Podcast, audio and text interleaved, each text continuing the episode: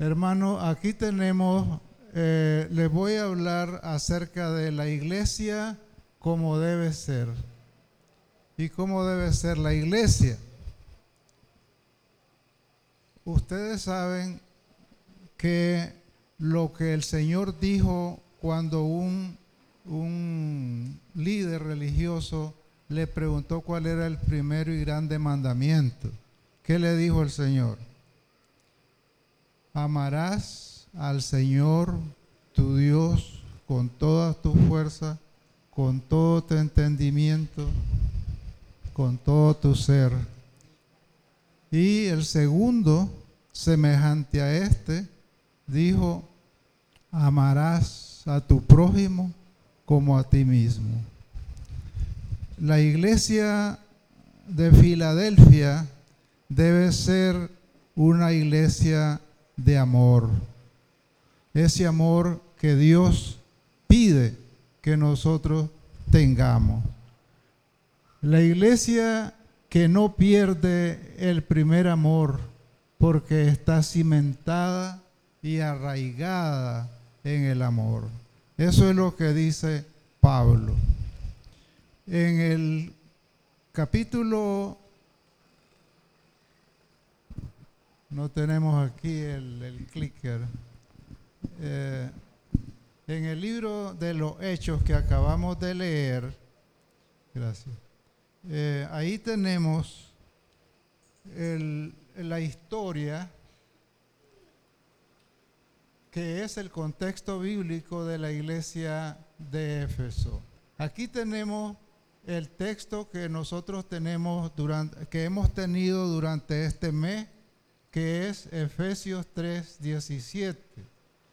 Pero tenemos que ver ese contexto, esos pasajes intertextuales que encontramos en, en, Efesios. Por ejemplo, cuando leemos el libro de Efesios, debemos pensar en las condiciones de la iglesia de Éfeso.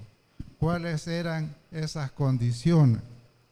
Y eh, hemos leído Hechos 19 hasta el 12 y esa se, trata de la fundación de la iglesia de Éfeso. Pero desafortunadamente, hermanos, eh, bueno, les voy a decir que esa iglesia se fundó más o menos en los años 53 al 56 después de Cristo.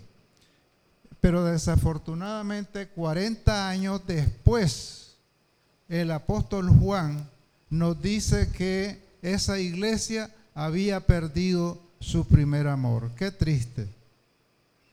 Filadelfia tiene 41 años de su fundación.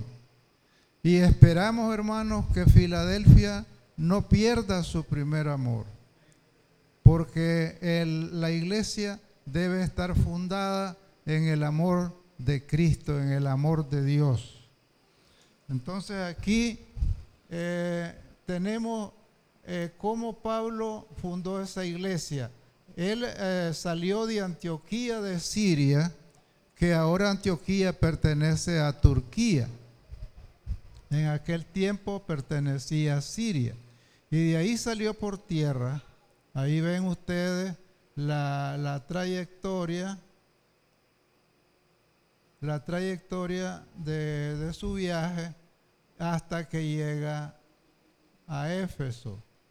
Y de ahí sigue su rumbo, pero eh, lo que yo quiero que nos centremos en la fundación de la iglesia de Éfeso. Eh, Apolos había estado predicando en esa iglesia. Eh, Apolos era un predicador muy elocuente, convincente y había reunido a un pequeño grupo de 12 personas.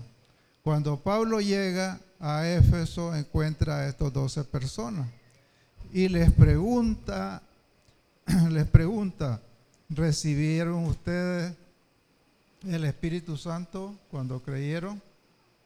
¿Y qué le contestan ellos? Que no habían escuchado que había ese Espíritu Santo. Entonces Pablo les pregunta, entonces, ¿en qué bautismo fuiste bautizado? Y ellos le contestan, en el bautismo de Juan.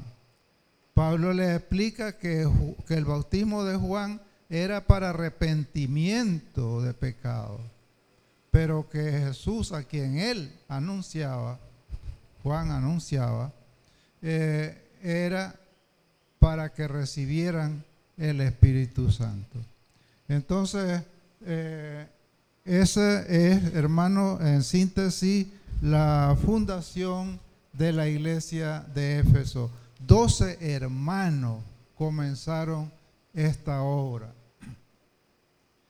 Y, eh, pero eh, Pablo, en su tercer viaje misionero, no solamente encuentra este ambiente de cristianismo, este ambiente de evangelismo, este ambiente de deseo de ser bautizados con el Espíritu Santo, sino que eh, él también encuentra eh, una oposición. Vamos a ver eh, el mensaje de Pablo que la iglesia de Éfeso está cimentada y arraigada en el amor, eso es. Entonces, esa iglesia, como dije, Pablo la tenía muy en cuenta porque estaba en medio de paganismo, como lo vamos a ver después. Pero esa iglesia demostró un profundo amor, un celo por la obra de Cristo, una inflexible oposición a los falsos maestros y a las doctrinas erradas como las doctrinas de los Nicolaitas, de las que se habla en el libro de Apocalipsis 2, del 1 al 4. Vamos a ver eh, esa oposición que hubo. No hay, hermanos, no hay victoria sin obstáculos. Y por la gracia de Dios, la iglesia tiene que vencer esos obstáculos.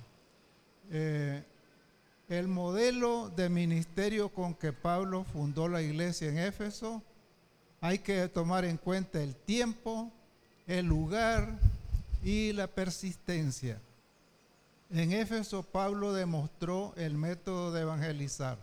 Número uno, enseñó en tres localidades. Número dos, estuvo tres meses en la sinagoga enseñándole por muchas horas el camino de la vida cristiana. Y número tres, estuvo dos años en la escuela de Tirano, según Hechos 19.9.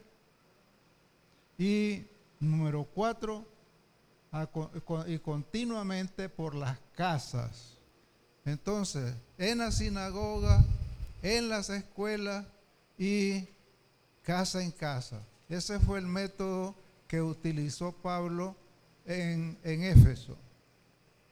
Desafortunadamente, hermano, en los Estados Unidos es prohibido orar y leer la Biblia en las escuelas. Es prohibido. Pero nosotros debemos dar gracias a Dios que todavía podemos predicar el Evangelio sin esos tropiezos. Sin embargo, no los estamos utilizando. Por eso dije en mi tema que debe ser la iglesia de Filadelfia como debe ser. Ahí tenemos uno de los obstáculos grandes que enfrentó el apóstol Pablo en la predicación en Éfeso. Dice que Pablo estuvo en un ambiente idolátrico, pero a pesar de eso, él funda esa iglesia a pesar de todos los peligros. Dice la Biblia, hubo por aquel tiempo un disturbio no pequeño acerca del camino. El camino era llamado la doctrina de Jesucristo. porque un platero llamado Demetrio, que hacía de plata templecillos de Diana, daba, daba no poca ganancia a los artífices. Él tenía una, un grupo de, gente que fabricaba templecillos de Diana y las imágenes de Diana. El impacto evangelístico fue tan poderoso que hizo fracasar la industria idolátrica de la ciudad. ¿Será que nosotros, hermanos, podamos hacer fracasar la industria de hacer imágenes de San Jerónimo, imágenes de la Purísima, imágenes de todos los santos que se han inventado? ¿Será que ese amor que Pablo le predicó a los efesios nos puede revestir a nosotros de tal manera que podamos hacer desaparecer esa idolatría. Ahí tenemos la imagen de la gran diosa Diana. Era la diosa de la fecundidad, la diosa de la fertilidad. Y ahí tenemos que tenía senos por todas partes, demostrando la fertilidad.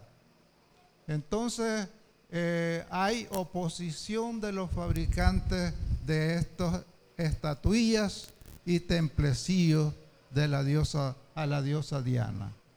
Dice a los cuales, a estos, a estos criadores de templecillos, dice, reunido con los obreros del mismo oficio, dijo, varones, ¿sabéis que de este oficio obtenemos nuestra riqueza?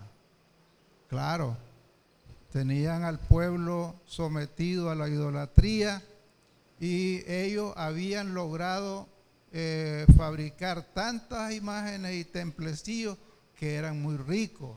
Entonces ellos tenían que defender eh, su profesión, su riqueza. Entonces el secretario llamado Alejandro les dice que, que se calmen, pero ellos cuando se dan cuenta que este Alejandro era judío, empezaron a gritar, grande es Diana de los Efesios. Eso me hace recordar, hermano, eh, cuando en San Jorge yo estaba comenzando eh, a seguir a Cristo. Y nosotros hacíamos cultos de barrio y entonces la gente gritaba, que viva la Virgen María, María de Nicaragua, Nicaragua de María. Entonces estamos iguales, hermanos, que como lo que pasó en Éfeso. Por dos horas nos dice la Biblia que gritaban, grande es Diana, porque ellos eh, creían que Diana había descendido del cielo. En una sociedad promiscua nace la iglesia de Éfeso.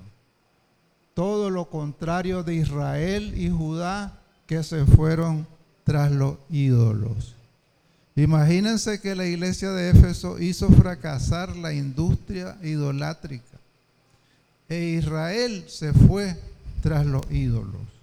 Ese ejemplo no lo debemos tomar nosotros. Éfeso, la ciudad conocida como la luz de Asia, famosa por su riqueza, su sabiduría y además famosa por su perversión. Era el centro de adoración de la diosa Diana, lo cual indica idolatría y paganismo. En medio de esa sociedad promiscua y llena de desventajas religiosas, nace la iglesia de Éfeso, lo cual es un reto para los predicadores. Aquí tenemos eh, la imagen de la reina del cielo, con los nombres, conocida con los nombres de Astarte, Astarot o Acera. Esta era también diosa de la fertilidad y de la sexualidad. Y por eso Israel se fue tras ella, olvidando a su Creador, olvidando al Dios que los había salvado. Entonces, eh, por la adoración de esta diosa, eh, que era el símbolo de la fertilidad, de la, de, la, de la prostitución también en el templo, no solamente que era representativa de estos vicios, sino que era también la que reinaba, la que reinaba en el templo. Entonces, la adoración a la reina del cielo, así le llamaban a esta diosa, a la diosa Astarot, le decían la reina del cielo. Y llegó el colmo de Israel de considerarla consorte de Jehová, o sea, la esposa de Jehová. Y no es eso, hermano, lo que oímos nosotros decir que María es la madre de Dios. Si María es la madre de Dios, entonces quiere decir que es la esposa de Jehová y la madre de Jesucristo, porque Jesucristo es Dios. Pero sabemos nosotros, hermanos, que Cristo es Dios y es hombre. Y por la parte humana, María es la madre, pero no por la parte divina, porque biológicamente no se puede heredar una propiedad que no sea humana. Como humano, humano. Y como divino, divino. Una cosa no puede confundirse con la otra. Entonces, eh, el profeta les, les recuerda, profeta Jeremías, les recuerda a la gente que su desobediencia e idolatría habían causado el enojo del Señor y que los castigaría con calamidad. Jeremías les advierte que castigará un, eh, que castigos mayores les esperan si no se arrepienten.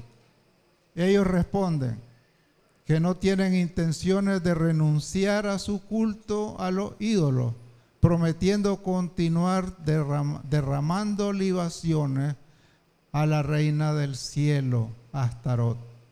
Y prometen darle crédito a ella por la paz, prosperidad que alguna vez disfrutaron por la gracia y la misericordia de Dios.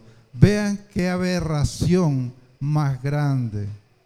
Decir que lo que ellos eh, gozaban, la redención que para nosotros significa la salvación, entonces era obra de la reina del cielo, de esta diosa, y no del Dios de Israel. No, hermanos, no lleguemos a ese extremo. Que la iglesia de Filadelfia, cimentada y arraigada en el amor, podamos terminar con la industria idolátrica. Ojalá pudiéramos hacer eso. Ahora veamos las etapas espirituales de la iglesia de Éfeso que deben repetirse en las iglesias modernas y que debe repetirse aquí en Filadelfia. Primero tenemos la etapa del primer amor, cuando Pablo funda la iglesia en Éfeso. Segundo, la etapa del crecimiento. Tercero, la etapa de la tolerancia al pecado a cambio de la prosperidad. Esa es la, la, doctrina de Balaán. La doctrina de Balaán de la que habla el Apocalipsis. Y cuarto, la proliferación de los falsos maestros y de las falsas doctrinas. Hermanos, cuando ya la iglesia empieza a, envejecer en el Evangelio, como que en vez de crecer va menguando y como que se encallece un poco el conocimiento, la conciencia, de manera que oímos predicar el Evangelio, pero como decimos en nicaragüense, por un oído no entra y por el otro no sale. Hermanos, que no sea esa la situación de la iglesia nuestra. Que nosotros vivamos cimentados, arraigados en el amor. Eh, dice el Salmo 119, 160, la suma de tu palabra es la verdad. ¿Y cuántas veces, hermanos, en la Biblia se habla del amor y palabras derivadas del amor? Hay innumerables veces, hermanos. Toda la Biblia está llena del amor de Dios. Sin embargo, nosotros a veces no le hablamos a determinados hermanos.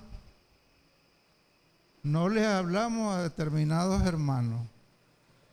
Dice la Biblia, el que no ama a su hermano, tampoco ama a Dios. Y el que ama a Dios, ame también a su hermano. De manera que somos mentirosos si decimos que amamos a Dios y no amamos a nuestros hermanos. Estamos dándole crédito nosotros a, a un ídolo o a otra persona que no tiene la naturaleza de nuestro Señor. Entonces veamos eh, por parte la etapa del primer amor. Eh, dice, surge la iglesia, todo es pasión por las cosas de Dios, una entrega incondicional. Lo mismo cuando estamos recién convertidos. Estamos en todo, nos gusta, nos deleitamos, empezamos a saborear la nueva vida. Qué alegría, ahora somos nueva criatura en Cristo. Pero ¿qué pasa con el transcurrir del tiempo?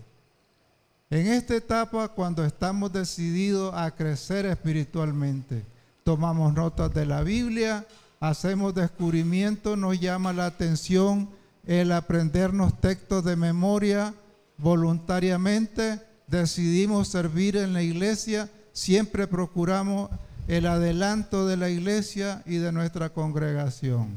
Ojalá eso fuera la iglesia de Filadelfia. Todo eso que está allí cuando yo tenía como 13 años, estudiaba en una escuelita evangélica y nos hacían aprendernos textos de memoria, capítulos enteros, salmos, el libro de Isaías, el capítulo 35 que estudiamos hoy en la escuela dominical, yo lo aprendí de memoria cuando tenía como 13 años. Y desde entonces no se me olvidaban las palabras de la Biblia. Crecí y llegué a la convicción de que necesitaba a Cristo. Gracias al Señor. La etapa de la tolerancia de las falsas doctrinas y el apañamiento del pecado. Que esto no se cumple en Filadelfia, hermano.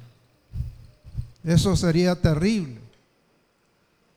Aparecen las herejías y las falsas interpretaciones de la Biblia. Se descuida el arduo trabajo del amor filial, de la entrega a Dios y del deseo de reconocer la palabra de Dios. Hermanos, si yo les preguntara, ¿ustedes creen en la Biblia? Ustedes, yo estoy seguro que me dirían, sí, claro, creemos en la Biblia. ¿Creen todo lo que dice la Biblia? Me dirían que sí, ¿verdad? Pero ¿qué hacemos con el amor? Con el amor de Dios, con el amor a nuestros hermanos, con el amor de los que se pierden. ¿Qué hacemos con ellos? ¿Los apartamos o los hacemos parte de la suma que habla el Salmo 119, 160. La suma de tu palabra, no partecitas de ella, sino toda la Biblia es la verdad. Entonces, eh, tenemos nosotros una advertencia con esas doctrinas falsas. Dice, como te rogué que te quedases en Éfeso, le dice Pablo a Timoteo, cuando fui a Macedonia para que mandases a algunos que no enseñen diferente doctrina. Qué fácil que es sembrar sobre los sembrados. Qué fácil que es cosechar lo que otros sembraron, ¿verdad? Porque vienen los falsos maestros y los falsos intérpretes de la Biblia y comienzan a querer convencer a los miembros de las iglesias para que acepten sus falsas doctrinas. Oh, hermano, nunca ustedes crean un texto fuera del contexto general de la Biblia. Nunca acepten ustedes una doctrina que está fundada sobre un texto solamente, porque la palabra de Dios nos dice que la suma de su palabra es la verdad. Entonces, dice que ni presten atención a fábulas y genealogías interminables que acarrean disputas más bien que edificación de Dios, que es por fe.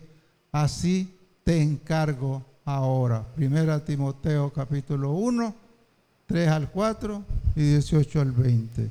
Qué clara la doctrina de Pablo.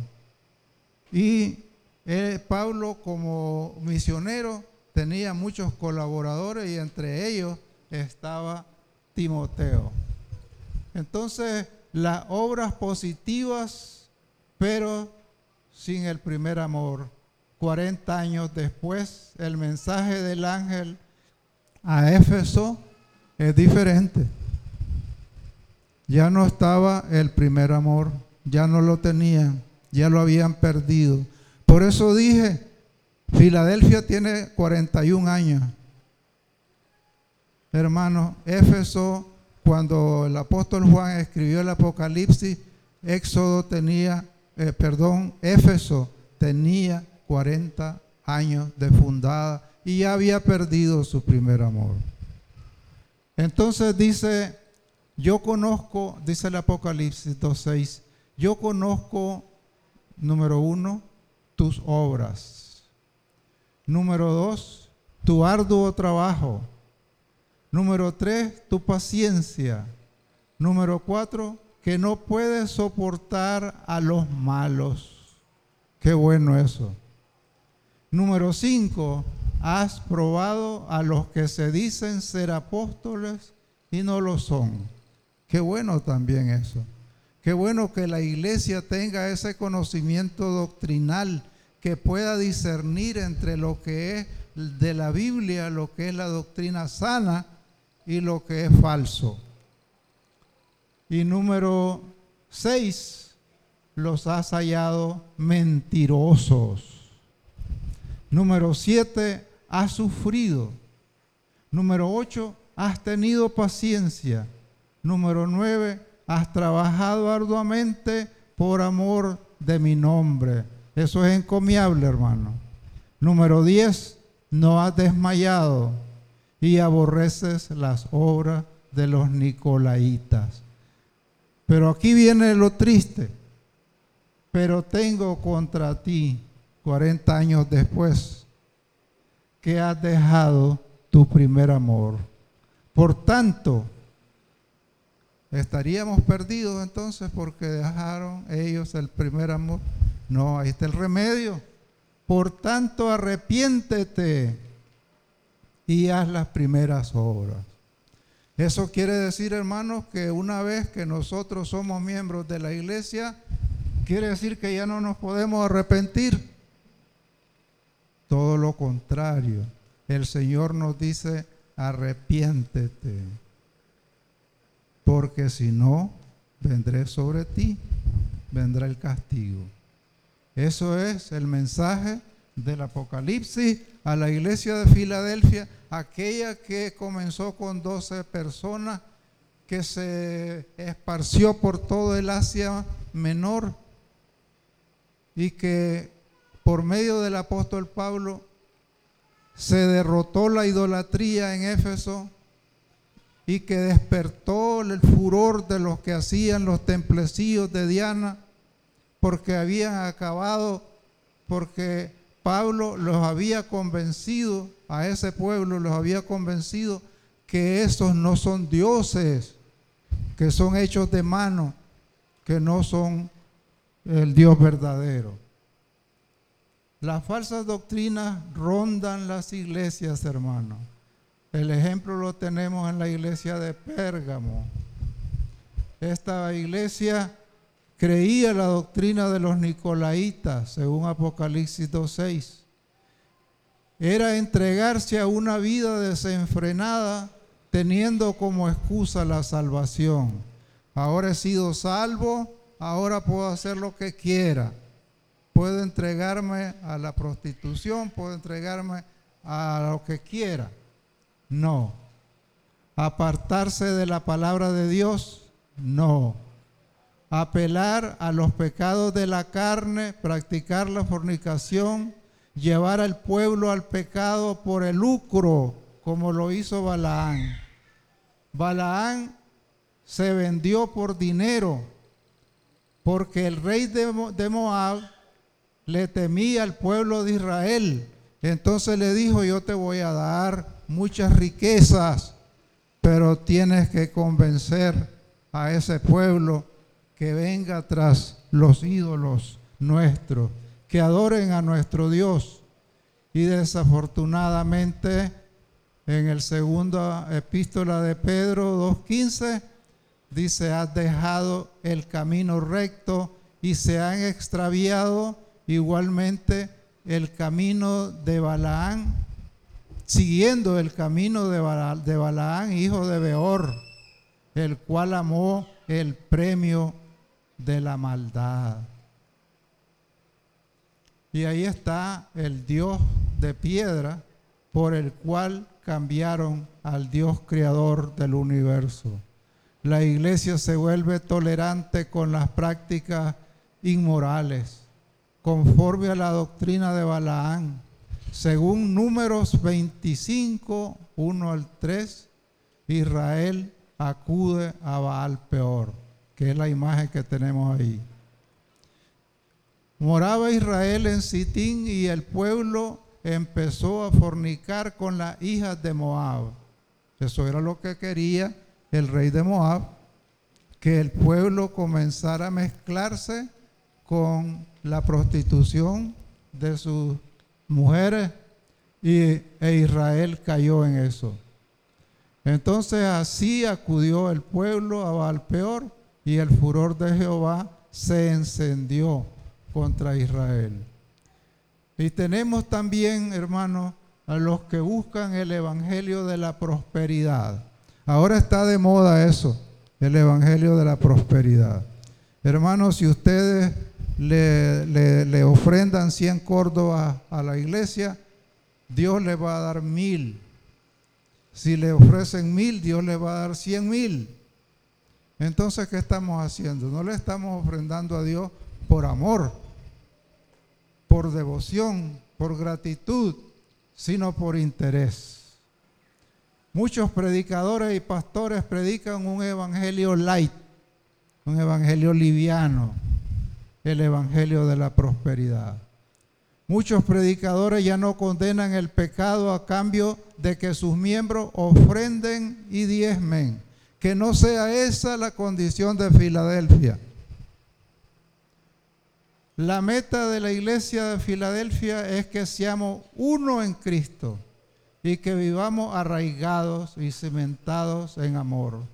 Filadelfia debe ser la iglesia del primer amor.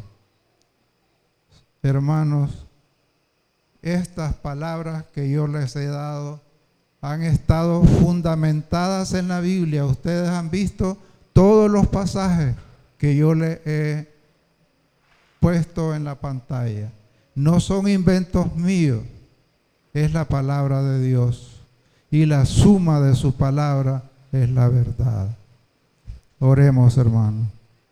Señor, permítenos que en este momento podamos reconocerte como el único Salvador, como el único Creador, el único que nos ha sacado de las tinieblas a su luz admirable.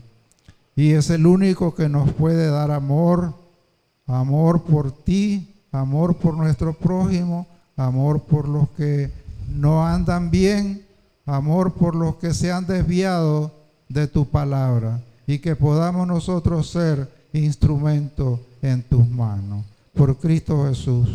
Amén.